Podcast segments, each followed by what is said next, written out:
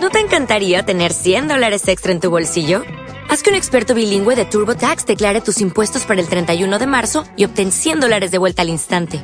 Porque no importa cuáles hayan sido tus logros del año pasado, TurboTax hace que cuenten. Obtén 100 dólares de vuelta y tus impuestos con 100% de precisión. Solo con Intuit TurboTax. Debes declarar para el 31 de marzo. Crédito solo aplicable al costo de la presentación federal con TurboTax Full Service. Oferta sujeta a cambios o cancelación en cualquier momento.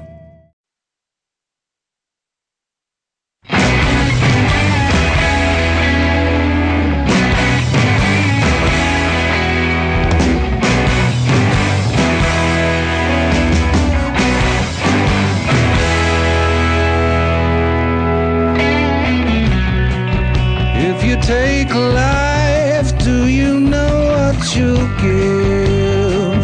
Odds are you won't like what it is. When the storm arrives, would you be seen with me? By the merciless eyes I've deceived.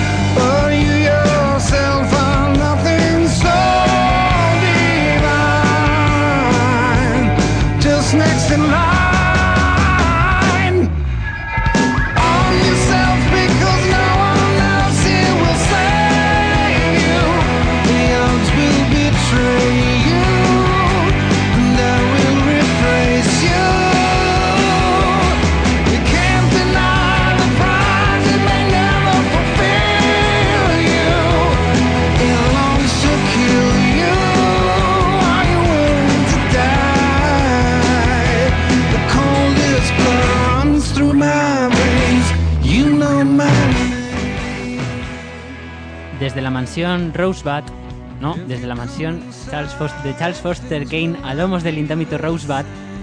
No vamos a contar el final, vamos a contar qué es Rosebud. ¿Alguien sabe? ¿Alguien, ¿Alguien intuye? ¿Alguien sospecha? Yo sé la película. Tú sabes la película. Y, y descubriste que fue Rosebud. ¿Qué fue de Rosebud? No tengo ni idea. Pues yo te recomiendo que lo veas. Es, un- es uno de los grandes momentos míticos de la historia del cine. Y este es uno de los grandes programas de la historia de Onda Expansiva y esto es Licencia para Filmar. El programa de cine de los jueves a las 8, que semana tras semana os traemos las noticias más recientes, los estrenos de mañana. Os traemos también el, ese box office maravilloso, esa taquilla. Y os traemos, pues bueno, nuestro buen rollo, nuestro humor, nuestros concursos. También os traemos unos concursos maravillosísimos. Y de los que tengo que decir que estoy bastante decepcionado. Porque nadie ha sido capaz de aceptar ese corte tan corto. Era un corte muy corto, pero yo creo que era bastante sencillito. Sergio Pascual. Era, era, era de una de tus películas. Era un corte muy fácil y era un corte de uno de los nuestros. Que parece mentira que nadie lo haya acertado cuando es una de las películas mejores de la historia. Y cuéntanos, ¿qué nos, qué nos traes hoy en tu, en- en tu Face Off? Traigo una película que se llama Tony Darko. Y es una película que está muy bien y vamos a ver quién es capaz de retarme para, para decir que es mala. Yo creo que nadie sería capaz de retarte para decirte que es mala. A lo mejor hay alguien en nuestro en muchas de las redes que tenemos.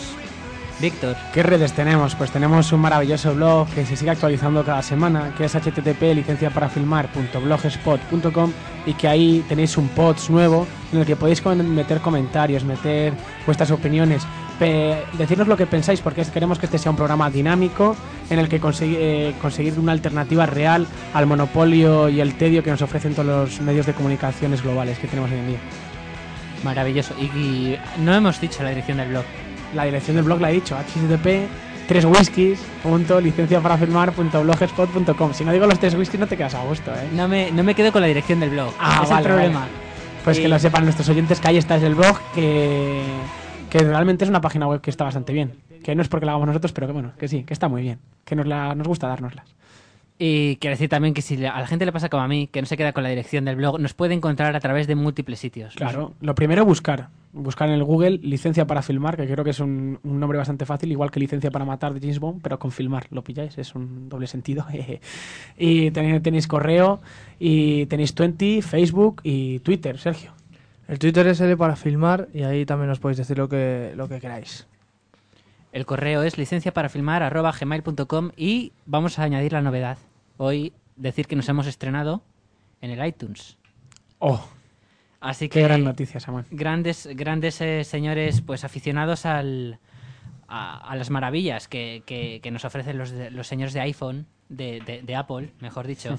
Todos aquellos que, que disfrutáis de, de vuestra música con un iPhone o un iPod o cualquier producto tal y necesitáis del iTunes, pues sabed que en el Store Ahí estamos también como podcast totalmente gratuito, por supuesto, donde también podéis bajaros directamente los programas. Basta con que le deis a suscribiros y el último programa que subamos se baja directamente en vuestro ordenador. Y también en iVox, que no se nos olvide que estamos también en la comunidad de iVox para que os bajéis los podcasts, donde también podéis mandar un mensaje de móvil y os puede mandar el programa al móvil, que es una nueva opción que ha puesto iVox, de lo que no nos llevamos nada de dinero, así que no lo hagáis, de verdad. Que os lo podéis bajar en el ordenador y escucharlo tranquilamente. Y por último, me falta de presentar a Cristina. Buenas tardes. Buenas tardes, Ya Cristina. pensaba que te olvidabas de mí. ¿Qué red social O nos con traes tú? tantas redes y tanto Spiderman, ya. Jolín. Nosotros no, pero bueno, va, eh, yo quería hablarte ya a colación del concurso. Pues sí, he traído yo el concursillo, que creo que es muy fácil, pero a mí especialmente me gusta. Entonces, bueno, me he dado el placer. Pues nada, ¿se te ha ocurrido un nombre para nuestro concurso? Pues la verdad es que no, pero déjame pensar y lo digo a lo largo del programa. Hagamos una tormenta de ideas. Es ahora. difícil. Es difícil. Yo creo que sí. Tenemos que pensarlo mucho, mascarlo mucho. Una tormenta de ideas es una buena, es una buena alternativa. Pero bueno, Un buen nombre también, tormenta de ideas. tormenta de ideas. Aunque no tiene nada que ver con el, con el es concurso en sí. Por eso mismo. Tormenta de cortes. El corte. Bueno, déjalo, pone el corte y ya luego. Ponemos si eso- entonces el corte. Este es el corte concurso esta semana, el que podéis eh, eh, responder eh, si os resulta más sencillo que el anterior. Que, Cristina, ¿es más sencillo que el anterior? Para mí sí. Porque lo he hecho yo, no, no lo sé. Yo Ahora, creo que ahora igual. lo diremos, ahora lo diremos. Ahora lo veremos entonces. que lo pongan en el blog la gente que están ahí, ¿vale? De acuerdo, pues nada, este es el corte concurso de licencia para filmar de esta semana. Que se jodan los curas que abusan de niños inocentes y les meten mano. Que se joda la iglesia que les protege entregándonos al mal. Y ya puestos que se joda Jesucristo se libró de una buena. Un día en la cruz, un fin de semana en el infierno y todos los aleluyas de las legiones de ángeles para la eternidad. Pásate tú siete años en el puto talego de Otisville. Que se jodan Osama Bin Laden, Al Qaeda y los gilipollas retrasados fundamentalistas trogloditas de todas partes. En nombre de los miles de inocentes asesinados, espero que pases el resto de la eternidad junto a tus 72 putas. Haciendo incombustible de avión en el infierno. Todos los jinetes de camellos con toallas en la cabeza. Besad mi real culo irlandés. Bueno, yo estoy bastante perplejo. Yo, ¿a- ¿Alguno de vosotros tiene una idea? Tengo una idea, pero no estoy seguro todavía de qué película es. Creo que la he visto. Es lo que más me duele, que no consigo identificarla todavía. Yo, si queréis, puedo dar una mini pista. Sí, por favor. Por favor. Y quiero decir que, que este fragmento corresponde a. No, la película no lo voy a decir. corresponde a un monólogo que dura cinco minutos. Sergio Pascual, ¿tú tienes alguna, al- alguna noción? No, ni idea. No, Y con unas no, palmaditas no eres capaz tampoco de entonarte. no, si no está Samuel a mi lado dándomelas, no. No, no sé cuál es. La verdad es que me- no, no me suena de nada esta película. Será un, una película Tiene que ser nueva, pero vamos. no... No os preocupéis, chicos. A mí me pasa muchas semanas esto de que pongáis y no me suena, ¿no? O sea que. Yo, una pregunta. Es de, es del- de la década del 2000, seguro. Seguro. ¿Más de 2005? No tan segura. Ahí, ahí está, ¿no? no lo sé. Vale. Bueno, Bueno, no- entre 2000 y 2010 está la cosa. bueno, que nuestros oyentes nos demuestren que son más inteligentes que nosotros y que por favor nos envíen esos correos, esos privados al 20 con sus respuestas y con sus propuestas también para de los concursos que ellos quieran que, que Y de nombre para el concurso también, hombre. Y de si nombre nos quieren dar un nombre bueno, ahí estamos. Y si nos quieren dar su nombre y no a- como anónimo, pues mejor. También es cierto. Y ya entonces pasamos a los estrenos. Well,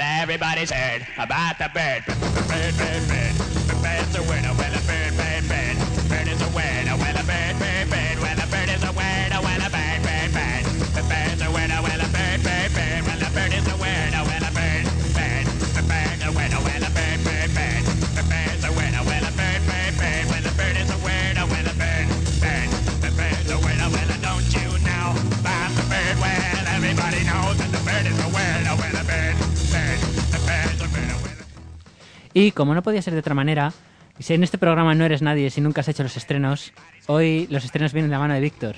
Es mi primer día con los estrenos y espero hacerlo bien y que nos enteremos todos de las películas que hay ver este fin de semana. Las películas que vamos a hablar hoy eh, se estrenan este viernes y la primera de las que os traigo es El día que Dios se fue de viaje. El director de esta película es Philippe Van Loo y el reparto son Radnier, Azafali Dawele y Lola Tujaers. ¿Conoces alguna, Samuel? No. A ninguno de ellos. Parece un poco de cine de autor. Os comento la sinopsis. Ruanda, abril de 1994. Durante los primeros días del genocidio, los occidentales huyen del país. Antes de ser evacuados, una familia belga encuentra un escondite para Jacqueline, su joven niñera, en el ático. Vamos, es otra vez eh, volver un poco al conflicto, de, al conflicto ruandés y al genocidio de Ruanda. No sé qué, qué tal pinta tendrá, pero vamos, la historia nunca está de mal recordarla. ¿Alguno ha visto Hotel Ruanda? Yo sí, me parece una película muy recomendable para todo el mundo. Estoy de acuerdo. Yo también la he visto y me parece que está bastante bien. Y hay una, hay una anécdota curiosa que Intermonos Fan proyectó esta película para hacer una campaña de concienciación y vino una, una refugiada ruandesa, bueno, que se había refugiado en su momento, y eh, una banda de, de neonazis se dignaron a ponerse en la puerta a hacer una manifestación en contra de, de esta proyección. Así que si os pica un poco más la intriga de por qué han hecho algo así, ahí tenéis una película que la verdad es que merece la pena ver. Ah, normales hay en todos los sitios. Y pasamos con la segunda película, que es En el límite del amor, del director John Maybury. Y el reparto está Keira Kagner, Sienna. Niley, Sienna Miller, Matthew Miller, Miller. Miller, Matthew Rice, Cillian Murphy.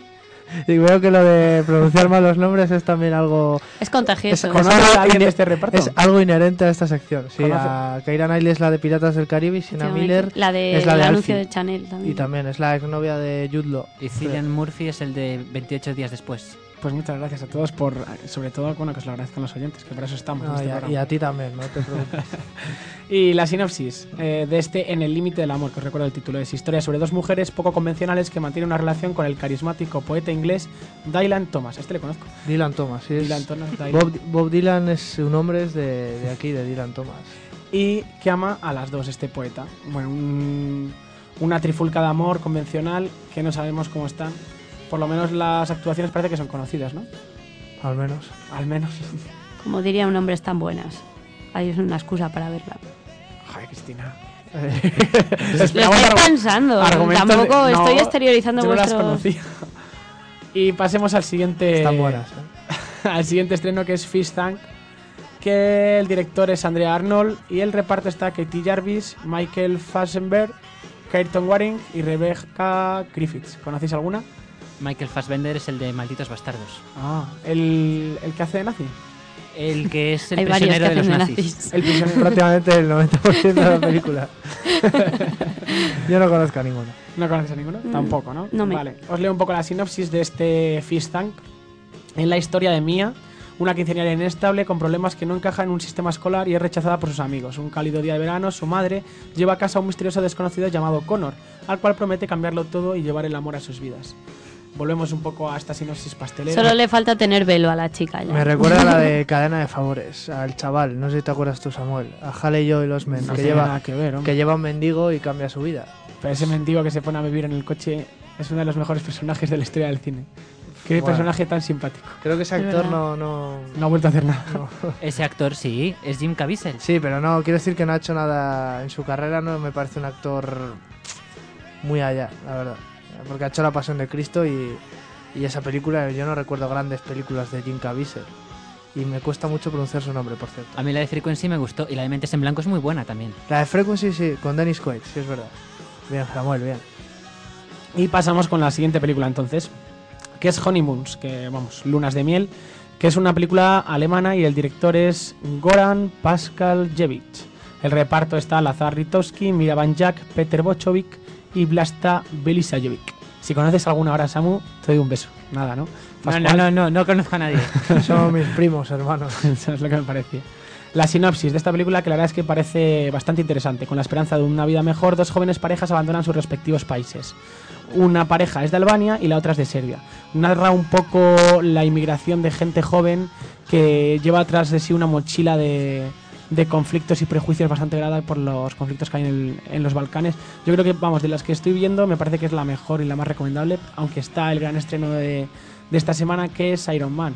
Pero antes vamos a hablar de Increíble pero falso, una película del director Ricky Gervais y de Matt Robinson, y en el reparto están el mismo eh, Ricky Gervais, Jennifer Garner, Jonah Hill, Jeffrey Tambor, Fiona Flanagan, Pianula. Fionnuala Flanagan, Rob Liu y Tina Fey. ¿Conocéis alguno? Sí, a- has dicho Tina Fey, la última, que es la de Rockefeller Center, ¿no? Ah. Creo. Plaza. Y otra que has...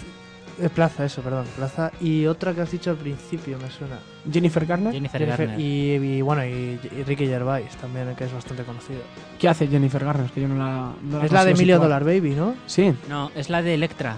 Ah, es verdad. Ah, ¿Quién es Emilio? yo- ¿Quién hace la de Emilio Esa es? Hilary Swank. Siempre las confundo, no sé por qué. Joder, pues una es fea y la otra no. Bueno, a mí no me parece ninguna guapa, pero bueno. Bueno, y vamos con el reparto de este increíble pero falso. Eh, que digo, perdona, con la sinopsis. Nos encontramos en un mundo fantástico en el cual el mentir o inclusive el concepto de lo que no es mentira no existe. Todo, incluso políticos, los anuncios publicitarios y hasta la gente común siempre dicen la verdad y nada más que la verdad, sin pensar en las consecuencias que esto pudiera tener. Me parece una sinopsis y una idea bastante, bastante divertida. Esta película puede ser una obra maestra o una gran mierda. Sí, sí, estoy pensando, lo, sí. estoy pensando lo mismo, pero en increíble pero falso. Entonces nos encontramos en una ciudad donde solamente se puede decir la verdad. ¿No recuerda a Mentiroso Compulsivo? ¿O cómo, no, cómo se llama esa película? Sí. ¿Qué hace? Sí, Mentiroso Compulsivo, Eh, era, ¿no? Mítica de... Jim Carrey. De Jim Carrey. A mí me suena un poco más a las eh, mm, novelas estas raras de Saramago.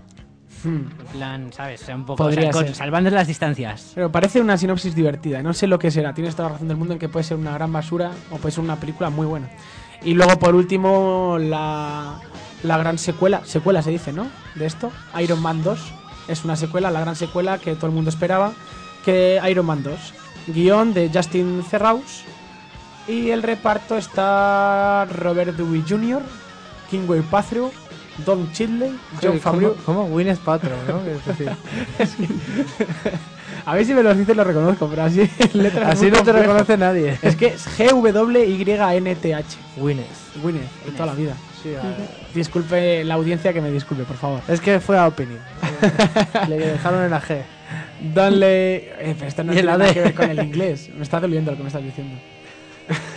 Don Chidley, John Favreau, Mikey Rourke, Sam Rockwell, Samuel L. Jackson. Mira, por fin uno bien. Y Eh, Mickey Scarlett Rourke. Johansson. Mickey Rourke, Mickey Rourke. Mickey Rourke. Es que yo no entiendo cómo. ¿Y cómo lo sacáis tan rápido? A mí es que me suenan, entonces. Claro. me suena más Mickey Rourke y Mickey Mime. Pero yo no lo vamos, reconozco que así, no. Pero tiene razón, él lo pronuncia, estamos en España que lo pronuncia como la gana. Y estamos en licencia para filmar, así que más con más razón. Licencia para cambiar los nombres. Eh, secuela de Iron Man, que es una película que se estrenó ya en 2008. El mundo ya sabe que el multimillonario Tony Stark, que es Robert Downey Jr., es Iron Man, el superhéroe enmascarado, sometido a presiones por parte del gobierno, la prensa y la opinión pública para que comparta su tecnología con el, eh, ejército. Tony reacia a desvelar los secretos.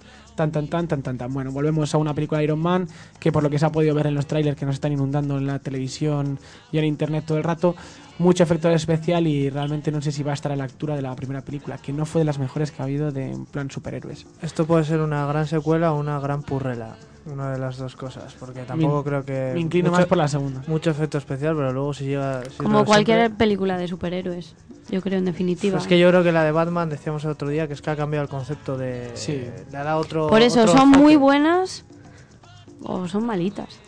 Y bueno, hay dos estrenos más que los voy a decir así un poco por encima, por si alguien les interesa, que es Perdona si te llamo amor. No sé si ya que me decís por el título simplemente. ¿Cómo se nota que estamos en primavera? Con el amor para arriba, para abajo. Con Federico. Mocchia, Raúl Sí, Boava, italiano. Michael Quarticcione, Luca Angelitti, Francesca Ancionelli. Pero un poquito de acento Francesco. a la Parma, ¿no? Basado en la novela homónima de superventas de Federico Moscia, de, dos- publicada en 2007. El amor verdadero irrumpe con un huracán en la vida de Alice y no voy a leer más porque todo el mundo sabemos cómo va a ser la sinopsis. A y pasamos a la última, mucho amor, mucho amor. Y pasamos a la última que es Welcome del director Philippe Giolet y el reparto está Vincent Lindon, Fayette Iverdi y Audrey Donna. ¿No conocéis a nadie? Audrey Donna. Audrey, Audrey, por lo de sí. Hepburn, ¿no? ¿Ves? Yo- a mí me suenan las cosas. Sinopsis. Eh, Bilial es un joven de 17 años procedente del Kurdistán iraní. Ha cruzado Oriente Próximo y Europa para reunirse con su novia recién emigrada a Inglaterra. Pero su recorrido se detiene bruscamente cuando en el lado francés le impiden cruzar el Canal de la Mancha. Decide cruzar el canal a nado. Y ahí lo dejo. Me parece correcto. Pues entonces, venga, de todos estos estrenos, ¿qué nos vamos a ver? Os recuerdo, tenéis Welcome, tenéis Iron Man 2, tenéis Perdona si te llamo amor, El día que Dios se fue de viaje, En el límite del amor. Hay un poco de cine de autor con las de Ruanda y con las dos de inmigración. Y luego tenemos la gran secuela que es Iron Man 2 y luego bastante basura. ¿Y la de verdad mentira o cómo era eso? Increíble, Ah, sí, pero mentira. Increíble pero falso. Ah, falso. Yo esa voy a ver. Yo también. Mm. Yo creo que voy a ver Honeymoons. Aunque yo prefiero que la vea primero Sergio y luego ya me dice si tengo que ir a verla o no, por si acaso. Vale. Yo me sumo a la postura de Cristina también. Así que Sergio vas a verla y luego nos la cuentas. ¿No quiere ir nadie a ver Honeymoons? La de los inmigrantes. ¿Y nadie quiere ver, Con ir a una- ver si te... Perdona si te llama amor? Yo también la quiero ver. Vamos a Una cosa, Samuel, ¿puedes mirar si está ya puntuada en IMDB la película? ¿Cuál? La de Increíble pero falso. Seguro que tiene una buena puntuación. Sí, porque si, Mientras- habrá, si ha sido estrenada en Estados Unidos, ¿no? Se supone que Mientras tendrá- tanto, podéis ir diciendo que habéis ido a ver esta semana en el cine. Seis y medio. Bueno, Normalita, no sé yo. Sí, sí, yo me- siempre me ha gustado. Si hay alguno que sea guapo, pues... Estás abonado a ellos, ¿eh? No, hombre, tanto no. Tanto no, con el 5 con 5 te conformas. Con el 5, a Con- partir del 5 a partir del 5 todo, yo, todo es gloria. yo las matrículas las tengo en mi vida. ¿no? y no en la académica. No, yo voy a ver la de cualquiera, me da igual. Es que no voy a ir al cine. ¿Cuál has ido a ver? Te ha preguntado. Ah, ¿que cuál he ido a ver? Nada, no veo. El Sleepers he visto, pero no es en el Pero- cine. No, no, en el cine no, Samuel. Es que no, no tengo dinero, lo siento. Este programa me está dejando sin. Estoy produciéndolo yo solo y no, me, no hay dinero aquí. No, la última que he ido a ver fue la de. Es la de Alicia, así que hace tiempo que no voy al cine. Yo he ido a ver eh, La Ventana. Ya no me acuerdo cómo se llama. Es una película argentina que me parece que es la, una cosa que está un señor que está a punto de morir y toda su vida recorre a partir de, de una ventana desde la que tiene la visión de, del, vamos, del paisaje y de la vida. Y me parece una, la verdad es que es una película muy bonita y, yo estoy cada vez más enamorado del cine argentino. ¿eh? No sé qué están haciendo, pero últimamente están haciéndolo muy bien las cosas, desde mi punto de vista. Yo tampoco he ido al cine, pero prometo ir esta semana. Pues nada, pues de, de acuerdo. tú, Entonces, Samuel, no has hecho nada dejamos. tampoco? No, yo tampoco he ido. Mira al cómo escurre el bulto. bueno, pues nada. Yo ahora os voy a hacer a vosotros un pequeño concursillo. ¿Todos habéis visto el tráiler de Iron Man? No, No. ¿No habéis visto el tráiler de Iron Man? ¿No Lo lo habéis oído siquiera? Sí, oído sí. Vale, pues de acuerdo. ¿Qué- ¿Cuál es la música de fondo? ACDC. ACC. ¿Reconoces la, La canción. la canción? a mí si me la pones... Os la voy a poner, sí, os la voy a poner para ahora para pasar antes de. Es que el caso es que en Spotify hicieron un concurso para que la gente hiciera su, su lista con canciones de ACDC y entonces por eso sé que es ACDC. Pues nada, la canción, como digo, bueno, pues os lo voy a decir, ya se llama Thunderstroke. Joder, Oh, qué buena. Es Ponla, la- por favor. Es la gran canción. La que empieza con Thunder. Dedícamela, Samuel, por favor. Dedico esta canción a Cristina. Eh, ¿Y a los demás qué? No me la has pedido. Estoy celoso. Luego te doy, luego te doy unas palmaditas, hombre, para que no te pongas celoso. Así que os dejamos con ACDC y después de esto, noticias.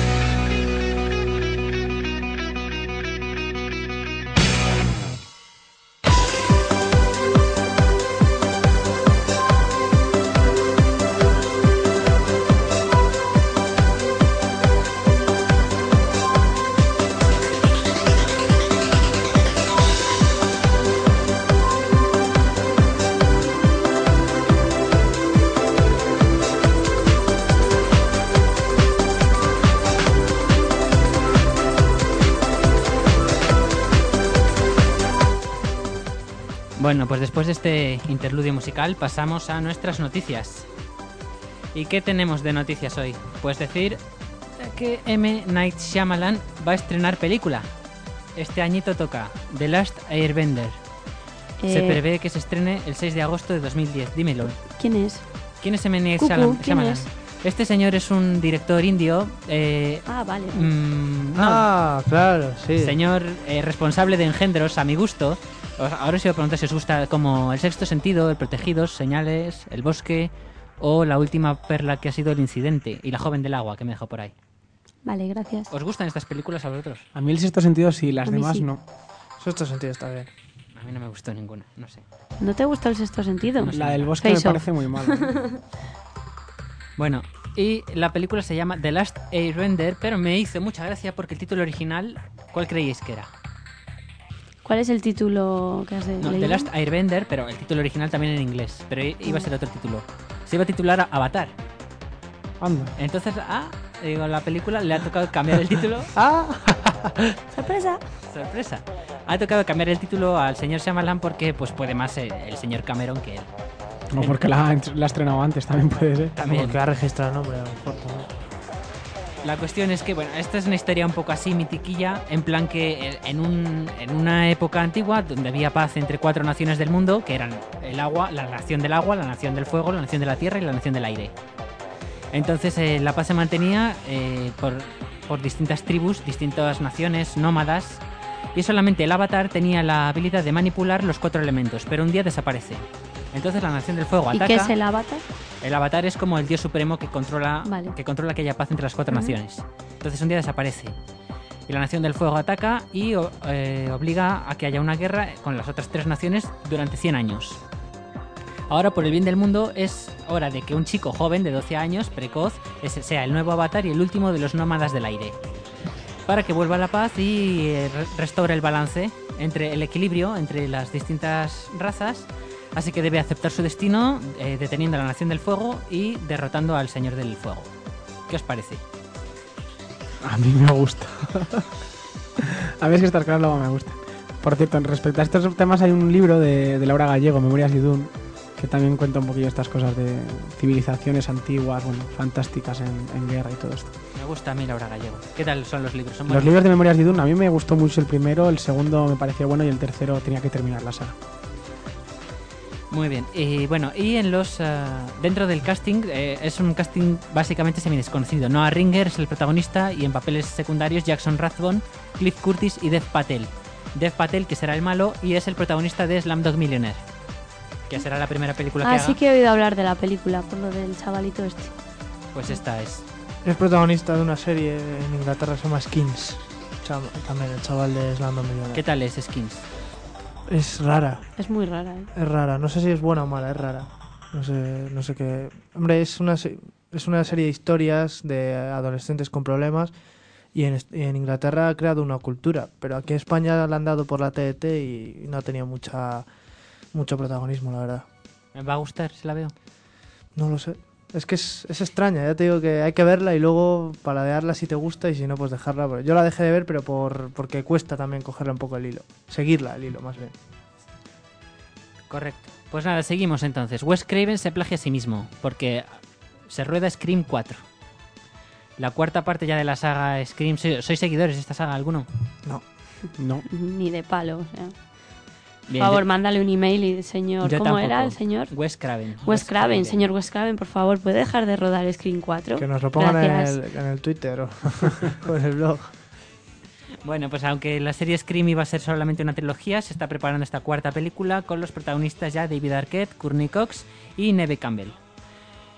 Y en marzo de- el 22 de marzo de este año ha sido cuando se ha anunciado a Wes Craven como director oficial, que ya fue el director de la primera parte. Y el guionista también será Kevin Williamson, guionista de las tres películas. Porque en este tipo de películas los directores nunca no saben dónde está el límite.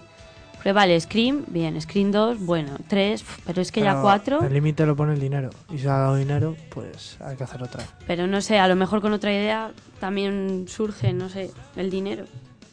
A Pero mí me parece totalmente innecesaria. Yo Hombre, no la voy a ir a ver. También es arriesgar, ¿no? Y la marca Scream ya tiene tres películas y, y a los americanos les gusta mucho Pero este tipo de sagas. Yo creo que va a pasar como American Pie.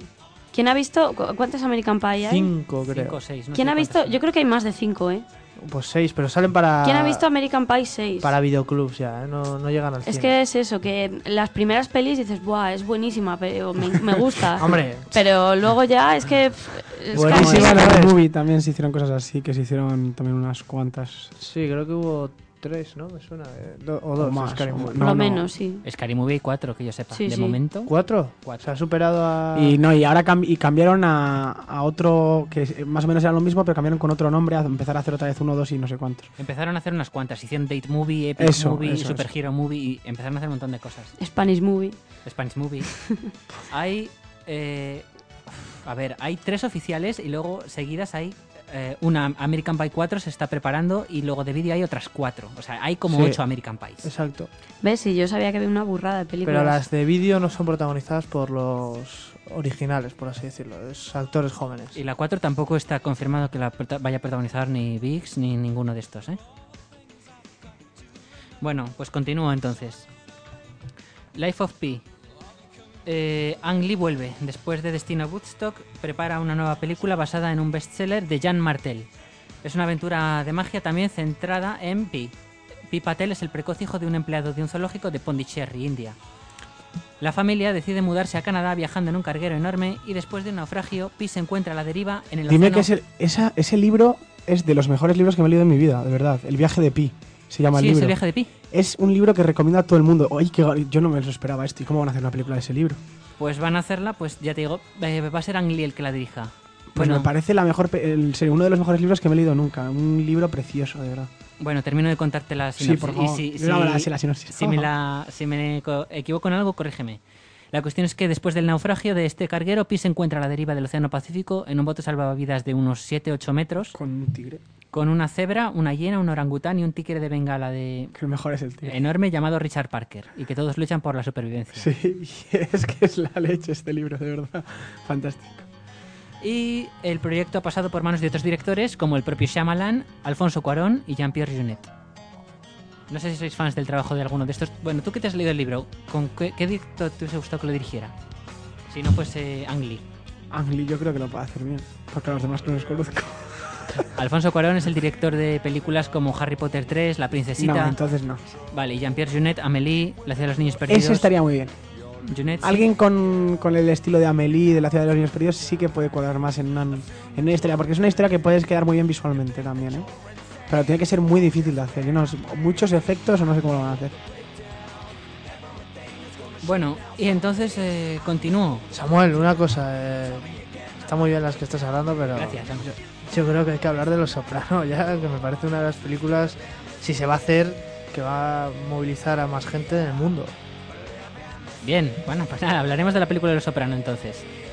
De la película de Los Soprano, Ah, ya está, te lo dice y hablas. yo Claro, sé. aquí es- al final eh, yo soy el poder en la sombra aquí. Esto es la sombra del poder. ¿Tú sabes la- ¿Te gustó, verdad, ojo de Samuel? Sauron, Me gustó muchísimo. Ah, ¿viste La Poder. Sombra del Poder? Una peli recomendable para todo el mundo. Joder, encima lo traigo bien, el tema. Bueno, sigue, dilo de los sopranos, por favor.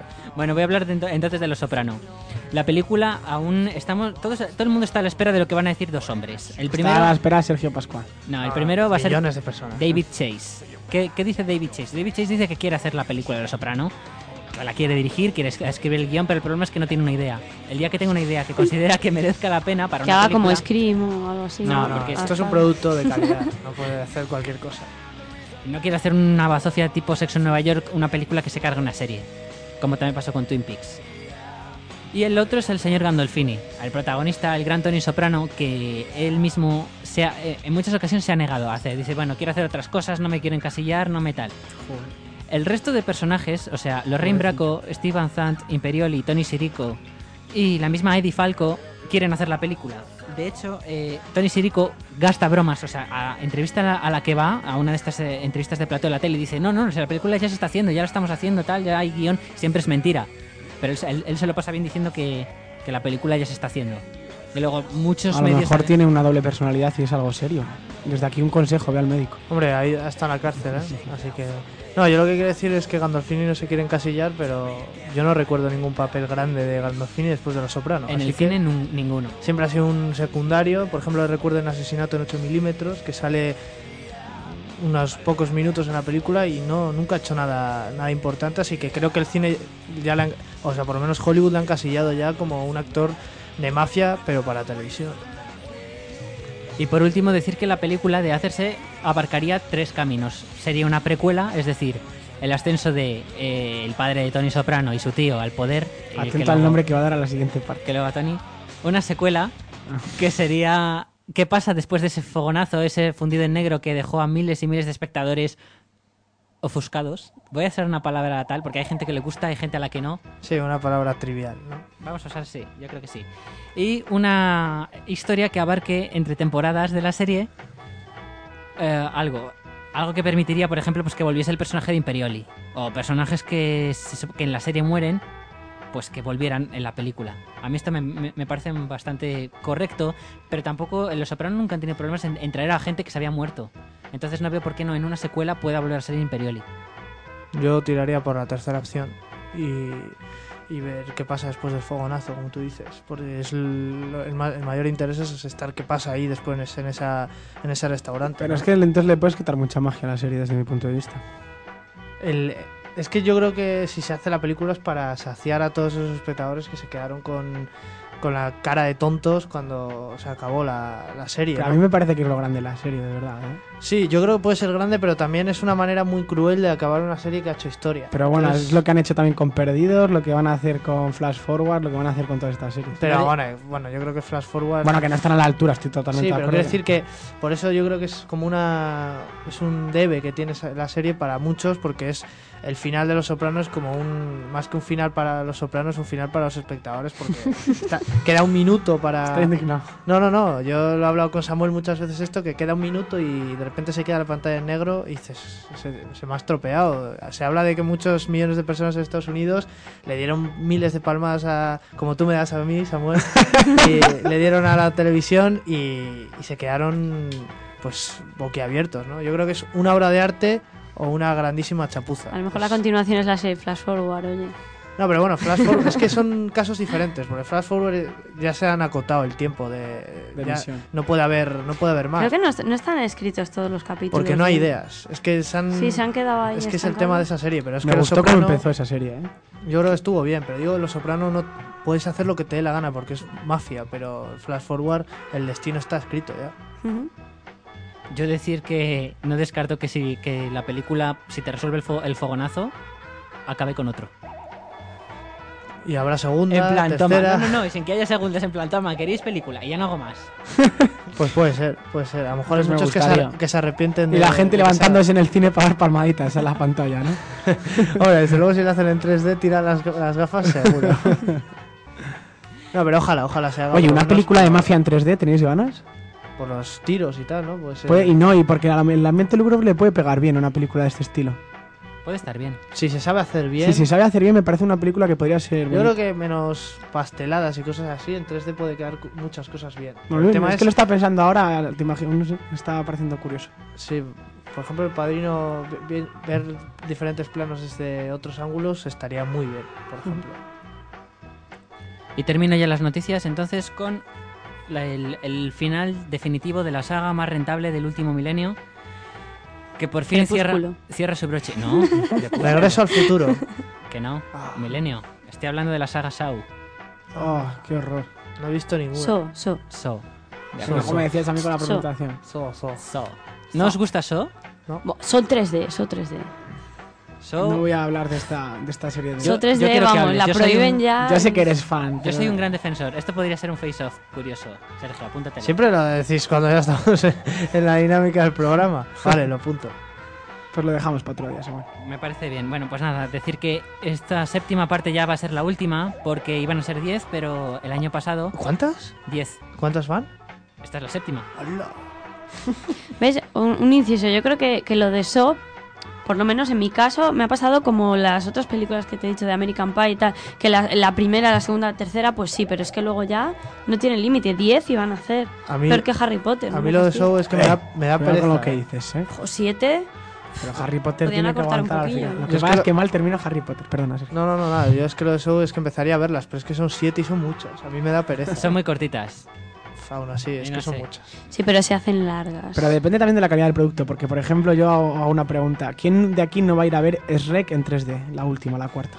Por favor, me estás ofendiendo. Yo a lo mejor es que no Rec iré- es la excepción que confirma Claro, la es regla, que es ¿vale? eso, es que- Porque no he excepción. visto Shrek 3. Hombre, va, va tocando que acabe también, ¿eh? Rec? Sí, pero aún así... Afloja. Ya va a acabar, es el cuento final. Ya, pero el último. por- la, peli- indignada. la película anterior es muy floja, ¿eh? Hay que reconocerlo que empieza a flojear el producto. Tiene buenas caídas. Todo tiene fecha de caducidad en Hollywood. No, es verdad, es verdad. ¿eh? Ni en el periodismo. Que se vayan preparando por ahí, ¿eh? Samuel, Seguimos, entonces, So 7 no me decía será Samuel. en 3D. fuera.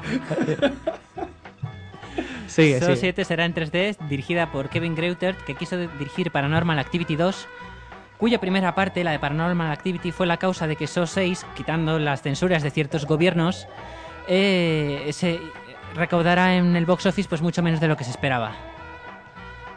Y en el reparto pues est- repiten Tobin Bell, Costas Mandylor, Betsy Russell, Tanedra Howard, Niam Wilson y por fin, al ser el capítulo final, me enorgullece mucho poder decir que el Dr. Gordon volverá. Por fin, en este último capítulo ya ha sido confirmado por IMDB por miles de medios que el Dr. Gordon de la primera parte vuelve a Saw 7. O sea, de la primera película hasta la última, yo que me he tragado, como tú has dicho, las cuatro últimas películas que me he tragado solo por ver si salía, y ahora me están asegurando que saldrá. Pero no, lo, emocionado. verla. Está con un toque de... de estar- en serio, estás emocionado, Samuel. Yo estoy emocionadísimo. pero no lo sabías antes de verlas. O sea, no sabes si sale el personaje o no. no, no, No, no, no, no, no. lo puedes saber. ¿No? En teoría no. Ahora a este le están dando el- este bombo de que sí va a salir. A ver si va a ser mentira, Samuel, y te la están metiendo doblada. Este no es mentira. Ha dicho No Samuel que lo han dicho miles de medios. Si lo Y han en dicho IMDb. miles de medios. En IMD, a ver. Ha dicho, lo han Lo ha dicho. dicho Dios. No, perdona, ha dicho, lo ha puesto IMDB y miles de medios. Sí, señor. No, entonces es la manera que tiene de vender la película, estoy de acuerdo. A lo mejor es una bazofia, pero yo, por ver el destino del Dr. Gordon, me iré a ver So 7 en 3D. En 3D, es que. En 3D va a ser la película. Han dicho que van Hay a que tirar zumo de tomate por los, Estaría bien. por los espectadores. Sí, zumo de tomate. Sería lo único gratis del cine. No es tan compasivo para tirarte zumo de tomate. Y con esto termino las noticias. Así que os dejo con la banda sonora de So y pasamos entonces al box office.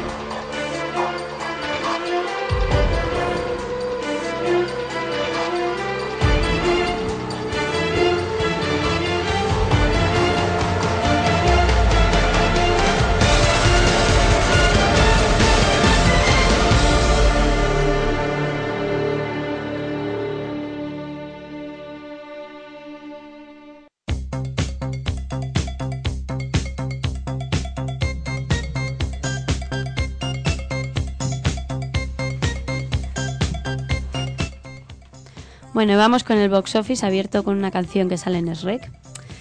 Y bueno, vamos a empezar con Estados Unidos, que ha registrado eh, este fin de semana la recaudación más baja de todo el año, con 101 millones de dólares.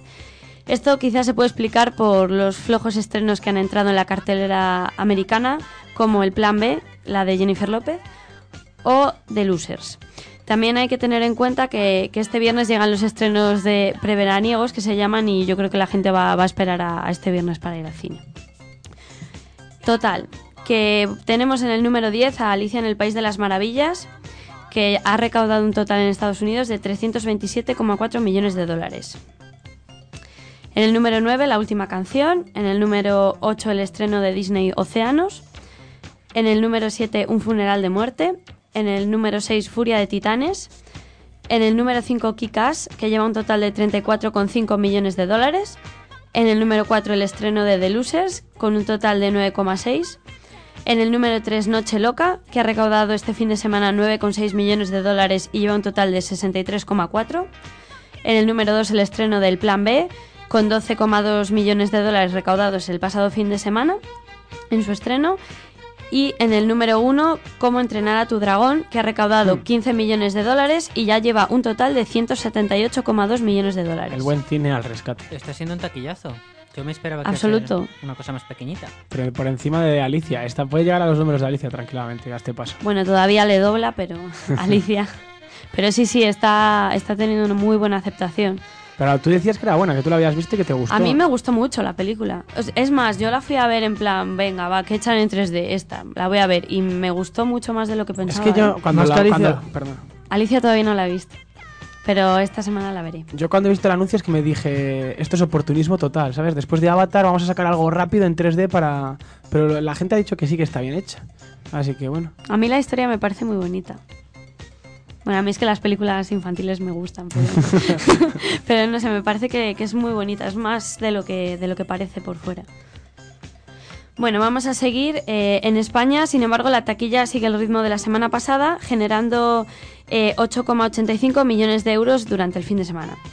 Lo que supone un 32% más que el año pasado en estas fechas eh, con el estreno de Fuga de Cerebros.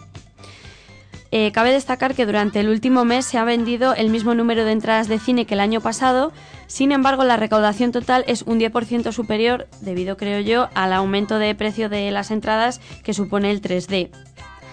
Y he de decir que una entrada de 3D vale de media en España 8,85 euros. Un 20% más que una normal. Y en Estados Unidos entre 8 y 10 dólares. Sí, Ahí algo- estamos algo- equiparados. Algo un poquito menos en Estados Unidos. Pero está eso un es poco por- más bajo el dólar. Pero nos lo explicó la Warner, el- nos lo explicó de la fuente, el director de los cines rojos, que es que la Warner y diferentes productoras, en vez de ir a porcentajes con el 3D, van a, van a cuota fija. Entonces es bastante más complicado para los cines. Es decir, si te están cobrando 4,90 por espectador, ¿cómo lo hacen ahora? Pero bueno, ahí están esos precios que yo creo que son exagerados. Bueno, pues volviendo al top 10 español, tenemos en el número 10 Océanos, en el número 9 El Escritor, en el número 8 Desde París con Amor, en el 7 Exposados, en el número 6 Cómo entrenar a tu dragón, en el número 5 Más allá del tiempo, en el número 4 Furia de Titanes, que ya lleva 11,22 millones de euros, un poco flojita la recaudación. Para la película que es, que se den con un canto en los dientes. Pero date demasiado. cuenta que antes de Alicia era el único estreno así como que se había que se den anunciado. un canto en los dientes, de verdad. Vaya basura. Que tienes toda la razón del mundo, tenía que haber hecho más, pero es que la gente Yo a lo me mejor no es tan más. tonta, ¿eh? Hombre, la verdad es que la Alicia es, es mejor que esta, pero tampoco es un prodigio, ¿eh? Así que es que de lo malo. Yo lo creo peor, que la de Alicia no la he visto, pero si te gusta Tim Burton te va a gustar. Mm, yo creo que es un poco decepcionante, ¿eh? sí, ¿eh? A ver, si te Bueno. gusta Lewis Carroll te tendría que gustar y tampoco digo lo mismo, ¿eh? Si te gusta el cine. no, por favor, continúa. Bueno, en el número 3 está El Super Canguro, aquella película que habíamos De- augurado De Jackie Chan, ¿no? un... Tiene unos anuncios, vaya tráiler que tiene, de verdad. Me entraron ganas de verla. A mí lo que me hace gracia es la, la- el típico este cine magazine, tipo, tipos programas estos de duración de 5 minutos, y que la tía no suelta una carcajada en plan. "Eh, Es malísima y, la tía lo tiene que anunciar obligatoriamente en plan. Llega la última comedia de Jackie Chan y dices, pero por favor, ¿qué, se- dis- despídete a ti misma, lo que sea, pero no hagas ese anuncio. Es que es malísima. Yo no sé cómo la gente puede estar en el tercer puesto, no lo entiendo. Yo quiero, Pues, nada, perdona. yo quiero decir solamente que quizá el éxito de ese- del tráiler significa que no, o sea, os habéis fijado, no sale el, el padre de Hannah Montana. Dijimos No. que salía, pero el- en el tráiler no sale. Por algo será. ¿Y sabes también dónde está el éxito? Que han hecho un bombardeo muy enfocado al target group. Por ejemplo, ¿dónde se está emitiendo este tráiler a, a saco? En Antena Neos, en Disney Channel, en todas las cadenas. Yo no lo he visto. En todas las cadenas que son juveniles, infantiles, menos en Clan, que no pueden emitir publicidad, pues ahí están metiendo mucho bombo para que cuando alguien les pregunta a los niños cuál quieres ir a ver, pues la última de Jackie Chan. Sí, ven a un, a un chinito dando patadas y. Y porque bueno, tira un bebé al aire, le recoge con el pañal, es que es y viste, a un- y viste a una niña Sí, tirándola sí, bueno, Eh. bobadas. Pero bueno, no os creáis que ha tenido ahí una super recaudación, ¿eh? que este fin de semana solo ha recaudado 420.000 euros. Fíjate. que es. Aunque este, es que ya he dicho antes que este fin de semana venía muy, muy flojo. Me ¿eh? rasgo yo los ojos y tiro. a mí me tienen que pagar por ir a verla. Van buenos. yo a ver si me invitas a Samuel. En el número 2 está el, el estreno que más éxito ha tenido esta semana, que es la de Que se mueran los feos. Gran película. De hecho, eh, esta información la sacó de la página Box Office y el titular de esta semana era eh, Alicia en...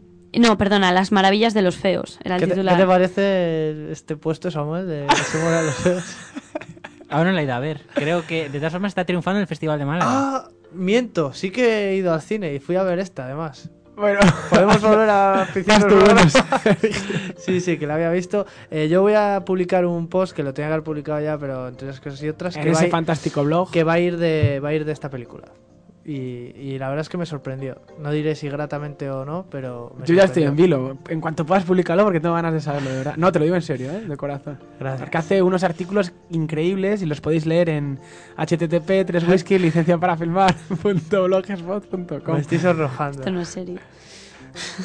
Sigue, por favor. Bueno, ha recaudado eh, un total de 1,34 millones de euros a los que ha colaborado Sergio. Yo lo sé. En gran medida. Y en el número 1, a ver cuál tenemos, Alicia. que ha recaudado 4,14 millones de euros, lo que supone un 45% menos que la semana pasada. Y lleva un total acumulado de 14 millones de euros en 10 días. Ese 40% de menos es por el programa que hicimos. Y porque va de culo y cuesta abajo. Que la quiten ya. También hay que decir que en el IMAX, con solo 5 copias, ha recaudado 465.000 euros. Y, y vamos a ver otra cosa porque ahora se estrena Iron Man que también va en 3D. Vamos a ver cómo afecta a Alicia. Porque Pues yo, creo que, va a ser un mazazo. Yo creo que va a primar la novedad de Iron Man y aunque sea una película totalmente No tienen- lamentable. Ahí pero- tengo que decir que no va a ser así porque no tienen suficientemente suficiente dinero las salas de cine como para hacer eso. Van a hacer dos pases, lo más seguro, y no se pueden arriesgar a hacer eso porque es que tener una cinta de... A ver, si vamos a porcentajes, si te están cobrando el 70-30, si, ¿sabes? si por la primera semana la, la distribuidora te cobra el 70% y tú te quedas con el 30% y hasta la quinta no empiezas a ganar dinero de verdad, tienen que dejarlas por... Porque sí, porque si no, no ganan Sí, dinero. Si no, mira la de cómo entrenar a tu dragón, que aunque esté Alicia, todavía hay salas Claro, que la proyectan porque es que 3D. tienen que ganar dinero. Es que Bueno, si, si van a claro porcentajes... ejemplo ha sido Avatar. Ha estado en las Bueno, salas- pero es que Avatar yo creo que fue más monopolio. Claro, porque no había otra Solo cosa. era Avatar Pero y... es que ahora mismo, pues eso, te- si te- hasta la quinta semana no empiezan, a, no empiezan a ganar dinero las salas de cine, entonces tienen que dejarlas. Bueno, y esto es todo, chicos. Pues nada, entonces antes de pasar al face-off, vamos a pasar al último de nuestros concursillos. ¿Habéis conseguido unir a Ava Gardner y Antonio Resines?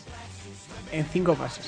No, es mentira, ¿eh? no, no lo he hecho. Yo soy, yo soy nulísimo para estos concursos. Yo me meto en Phil Affinity, intento ir buscando, pero soy incapaz, de verdad. Lo he intentado, ¿eh? Te prometo que lo he intentado, pero no he podido. Bueno, pues nada, yo, he- yo lo he conseguido de una manera un poco tonta, pero al final sí. Ava Gardner eh, actúa con Charlton Heston en 55 días en Pekín. Charlton Heston con Loles León en Camino de Santiago. Y Loles León con Antonio Resines en Fuga de Cerebros. Estoy Es acongojado increíble, contigo, Samuel. Estoy Anda, que Que sí, MDB todo. Loles León y Charlton Heston. Eso podría ser una película para enmarcar, ¿eh? Sí, sí. Hay que verla, Samuel, ¿eh? Es una... O sea, La propongo para un Heston. La propongo para un face-off. Pues yo no me la pienso ver, ¿eh? Ya, ya estamos yendo a contracorriente. Es que de verdad, este- en en este programa no hay cohesión, ¿eh? Bueno, propongamos entonces un concursillo nuevo para los oyentes. Venga, alguien decida actores. Vamos a intentar unir. Samuel L. Jackson ¿Y Cristina? Mm, Cristina. ¿Alguna que se llame Cristina? ¿Alguna actriz que se llame Cristina? Cristina Aguilera. Ah, no, Aguilera no. No Y, sé. no sé, Nicole Kidman. Christine Scott Thomas. Nicole Kidman es muy fácil. Christine Scott Thomas. Venga. Christine no sé quién Scott Thomas. mismo. Me suena el nombre, pero ahora no caigo. Ahora no existe. ¿Quién es Sí Christine existe, Scott sí. Thomas? Es la de Cuatro bodas y un funeral, Sí, el exacto. inglés, sí. Sí, sí, vale, esa es. Es Pues fácil, nada, ¿eh? entonces- Yo, yo creo que es fácil. Vale, pues pasamos a nuestro face-off y a ver con qué nos deleita hoy Sergio.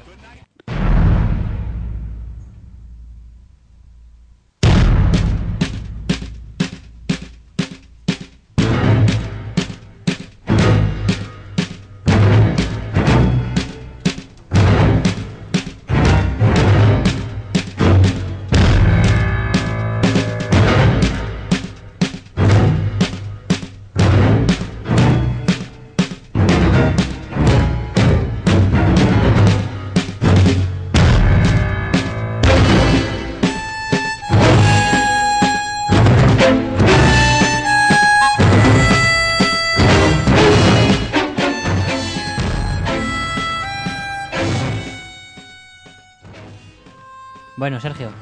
Pues en el Face Off de esta semana tenemos una película que no es muy conocida a nivel de usuario, por así decirlo, porque no es una película que a lo mejor eh, no sé si va a pasar a los anales del cine, pero desde luego no por mucha publicidad, que se llama Donnie Darko y es una película rara y rara en el mejor aspecto, ¿eh? porque yo creo que es un- tiene un final que te hace pensar y eh, es una película que habla mucho de, de fijarse en pequeños detalles que a la postre van a ser eh, totalmente definitivos. Y yo creo, no sé si alguien me lo va a debatir, que el final es muy bueno porque es de los finales como por ejemplo, por poner una comparación como los otros o otras películas que te hacen salir del cine y ponerte a pensar de esto por qué era, esto por... o incluso verla otra vez para poder entender ciertos detalles que, que son fundamentales. Por ejemplo, en esta película, quien no la haya visto, que se fije en un conejo y a ver qué pasa con ese conejo, sí que cómo se va desarrollando a lo largo de, de la película. Yo Y- tengo que estar en contra de esto y voy a decirte que es que los detalles no te dejan, no te dejan ver el, el bosque. Es decir, te fijas tantos en los árboles que luego es incapaz de seguir una trama y me parece que tiene una incoherencia narrativa muy grande la película y estoy completamente de desacuerdo contigo. Yo, sinceramente, no sé qué pensará Samuel sobre el final, que también la ha visto. Que, el- bueno, tú si la ves desde el principio, evidentemente no te vas a fijar en los detalles porque vas de nuevo y, te fijas en la película a grosso modo. Pero creo que esos detalles, eh, en todas las películas que hay esos- ese tipo de detalles que son nimios, pero que a la postre acaban siendo eh, decisivos, eh, le, le dan un, un aura especial a la película y le hace que, que no sea una película grabada de forma normal, si, en una, una narrativa lineal, sino que Yo creo que si lo hubieran hecho bien me parecería correcto, pero es que me parece muy pretenciosa. Porque Una- meten demasiadas, demasiadas tramas, demasiadas secuelas que tienes que intentar seguir y luego es que eres incapaz y hay muchas que quedan sin solución, lo que también me parece una falta de respeto para el espectador. Una cocina, ¿nos puedes contar el argumento, Sergio? Pues es la historia de un, de un joven, eh, un joven inadaptado en una urbanización que conoce a una chica y tendrá una serie de, bueno, pues es como unos, unos devaneos, bueno, es un amor de, de verano, pero sin, sin ningún tipo de maldad y habrá una noche en la que se suceden una serie de cosas y eh, todo se relacionará y el final es eh, extraño, pero desde el principio hasta el final todo tiene sentido en la película o no. Es una película un poco extraña, pero ya digo que es muy interesante de ver y que sobre todo para la gente que no que le guste pensar y darle vueltas es la típica película que hay que verla dos veces. Es para a, a los entenderla. Acer Island. Sí, Más compleja. más, sí, mucho más. Eh, no te lo mastica tanto porque en Sacer Island hay que recordar que te dan una especie de conclusión y te lo. Aquí no. Aquí es eh, el, el espectador tiene que fijarse en los detalles y construir la historia, cosa que me parece que está faltando en el cine, en este cine actual que es demasiado evidente. No sé qué pensarás tú, Samuel, pero yo, Yo creo pienso- que es interesante ese aspecto. Yo pienso, bueno, yo creo que para animar a nuestra gente a- a- o a nuestros oyentes o a, o a Cristina que no la ha visto a que vean la película, yo diría un- algún detalle más. Eh, por ejemplo, que, a ver, eh, o sea, lo que pasa esa noche, o sea, ¿qué pasa? Él simplemente se queda dormido, él es sonámbulo, se queda dormido en un campo de golf y ese día en su habitación sola de su casa cae el motor de un avión de Eso ninguna al- parte. Al principio de la película. Sí, señor. De ninguna parte cae. O sea, no hay avión. A ningún avión se le ha perdido ese motor de avión. Simplemente se le ha caído a él en su cuarto y le hubiese matado si hubiese estado allí. Pero él ha, ha- ha ido sonámbulo porque ha soñado con ese conejo gigante, Frank, y, y ha despertado en un campo de golf. Es una película como, o sea, si el chaval se drogara entenderías muchas cosas, pero eh, no, yo creo que, como tú decías Samuel, es, el principio de la película es fundamental para el desarrollo de la misma, porque lo entiendes al final, por tanto es la típica película que te engancha desde el minuto uno o a lo mejor te desespera desde el minuto uno. Pero yo vuelvo a decir que es muy pretenciosa y que nunca llegan a, a matizar del todo a los personajes, lo cual a mí me sacó de quicio. Yo creo que el, el- esta técnica de como difuminar los personajes y no marcarles una personalidad o un papel determinado creo que es mejor, porque así el que realmente plantea la historia es el propio espectador y no, hay- no va todo marcado, no te lleva el director por donde él quiere, sino que es la típica película con finales abiertos, cosa que me parece mucho mejor que la típica película en la que te, te dicen el final, cómo se llamaba el asesino y, y en dónde vivía. Creo que por lo menos da más amplitud, que veo que el cine está falto de eso. Tenían que haber esforzado, haberse esforzado un poco más y haberle dado media hora más de, de película. Veo que no le convence a Víctor, ¿eh? estoy ahí sacando lo mejor de mi oratoria y nada. No, pero merece la pena, ¿eh? Para por lo menos para, sí, merece la pena. para, para opinar sobre ella, mal o bien, pero yo, yo la vería por lo menos para que la gente vea que se hace cine bueno que te hace pensar, que es sobre todo lo que hace Donnie Darko.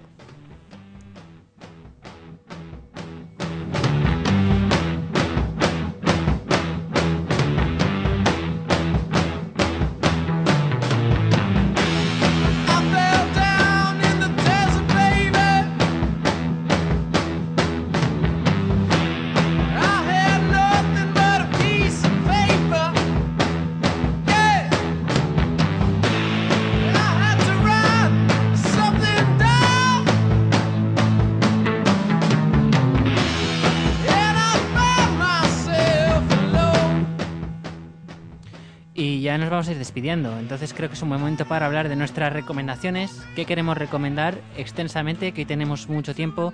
Hoy desgraciadamente los fans de Mercado Negro no podrán disfrutar de su programa. Entonces, ah, bueno, pues podemos extendernos un poquillo más. Vamos a recomendar unas, las, la- las películas que queramos recomendar esta semana. Damos un poco así de detalles porque las recomendamos, tal, y los actores, si queréis, la sinopsis. Yo voy a recomendar una película que me parece muy menospreciada, que se llama Sleepers. Y para empezar, creo que el reparto es eh, muy bueno. Y, seguro que se me olvida alguno. Brad Pitt, Jason Patrick, Robert De Niro, Kevin Bacon, eh, Dustin Hoffman y algún otro que, que se me escape. Creo que es una película muy interesante que narra la vida de cuatro jóvenes internados en un, en un reformatorio que se llama Wilkinson. En él mm, no lo voy a describir porque además de que resulta desagradable es, es clave para la película, pero bueno, lo pasan muy mal en definitiva y eh, eso les marcará de por vida y en el futuro dos de los chicos que son miembros de una tribu urbana, de una mafia urbana, se encuentran con uno de sus carceleros, por así decirlo, de uno de, sus, eh, de las personas del reformatorio y le matan. A partir de ahí empieza una- un, un juicio contra ellos, pero también será un juicio paralelo contra ese reformatorio y en el que Robert De Niro hace de cura, gran papel para mí, aunque sí que es verdad que le falta un poquito de, de dar un poquito más de cancha. Luego Brad Pitt eh, lo hace bastante bien, Jason Patrick eh, es el actor protagonista, por lo menos es el narrador omnisciente, y también creo que Kevin Bacon en la primera parte de la película eh, interpreta a un, a un gran a un gran actor, bueno, a un gran, bueno, más bien a un vejador, pero que lo hace desde una manera muy buena y creo que es una película muy interesante que merece la pena ver. Sleepers, una, una película muy recomendable. Eh, bueno, yo quería recomendar una española, que es Los lunes al sol, que creo que todos hemos visto. Es del director Elías Querejeta, que hace, no sé si la pasada edición o hace dos, se llevó una, una espiga aquí en la Seminci. Y bueno, es una película del año 2002 que se ha llevado también cinco Goyas, en la que actúan Javier Bardem y Luis Tosar, el galardonadísimo por Zelda. Y bueno, pues nada, es un, es un, grupo, de, un grupo de trabajadores que se quedan en la calle en, eh, y está rodada en la ciudad de Vigo, que es una ciudad que a mí me gusta mucho especialmente. Y no sé, yo creo que en los tiempos que corren es una película que está muy bien para verla. Yo voy a recomendar Johnny Darko. que no, voy a recomendar Sabes que la acabaré recomendando. Ciudad sin Ley, que es una película que realmente puede interesar a la gente que le guste un poco el tráiler y, y que a los pseudo periodistas que estamos aquí nos puede parecer una cosa bastante bonita porque narra un poco, mediante una trama de acción bastante fuerte, un dilema ético bastante obvio que es el secretismo de la fuente y la investigación de, un crimen. Y yo entonces, para terminar, eh, voy a recomendar Diario de un escándalo, la- una película protagonizada por Kate Blanchett y Judy Dench, en la que, bueno, eh, también el tema de la vejación, entre comillas, está presente. Narra la historia de una mujer, una mujer que, se, que llega como profesora a un, Ya la he visto, es muy buena. a un, a un nuevo colegio e en- y entabla una relación con un alumno.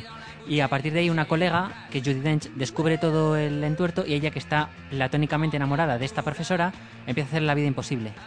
Es un thriller también psicológico muy intenso, muy bueno, con un final espectacular y que yo recomiendo pues mucho porque está muy bien interpretado, muy bien resuelto y muy bien, muy bien llevado, en, en resumen. Diario de un escándalo. Y nada más que decir por hoy. Recordad que nos podéis seguir Facebook, 20, Twitter, iTunes, ahora también, a través de nuestro correo. Mandadnos lo que queráis en licenciaparafilmar.gmail.com y al blog oficial licenciaparafilmar.blogspot.com Y también que si nos ven por la calle que somos personas accesibles y de carne y hueso que nos pueden decir lo que quieran. ¿eh? Que Que aunque parezcamos mucho a través de estos micrófonos, Claro que estamos ahí para nuestro, nuestro ego está bajo. todavía. imponemos Nuestra tanto. audiencia es alta, pero nuestro ego es bajo. Por ahora. ¿eh? Y con esto y un bizcocho, pues eh, nada más. Sed Hasta el próximo buenos, jueves a las 8. Sed Sí, buenos, Sed, sed- sed buenos y mañana será sed otro día. felices. Sed felices. Es que y lo si que no podéis, realmente, mañana será otro día. Ah, Samuel. Buenas noches.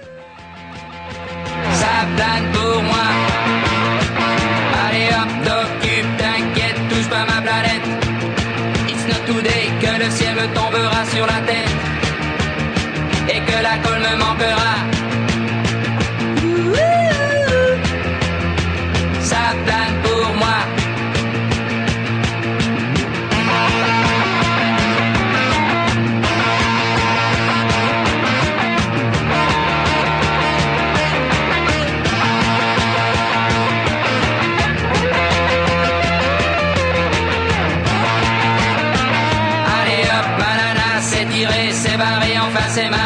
hacer